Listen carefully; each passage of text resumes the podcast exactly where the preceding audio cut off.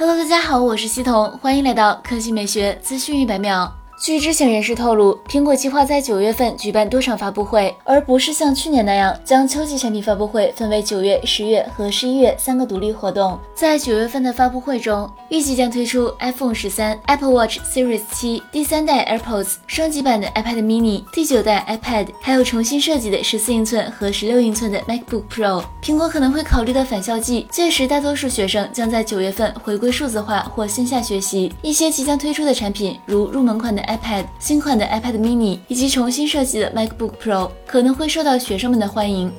接下来来看谷歌，最新爆料称，谷歌即将推出的 Pixel 六和 Pixel 六 Pro 将首次支持三十三瓦充电。此前，谷歌 Pixel 系列手机最高仅支持十八瓦充电。根据此前多方爆料，谷歌 Pixel 六和六 Pro 两款手机将搭载谷歌自研的 Tensor 芯片，其摄像模组还将采用三星的五十 MP GN1 传感器。Pro 版本可能比普通版新增一个四十八 MP 的长焦镜头。此外，谷歌 Pixel 六系列手机还将配备屏下指纹识别，不过其放弃了 Pixel 五中的屏下听筒，回归了传统的听筒设计。此外，谷歌的可折叠设备已被推迟发布，不过谷歌可能会在即将到来的 Pixel 六系列发布会上透露有关可折叠设备的具体消息。好了，以上就是本期科技美学资讯每秒的全部内容，我们明天再见。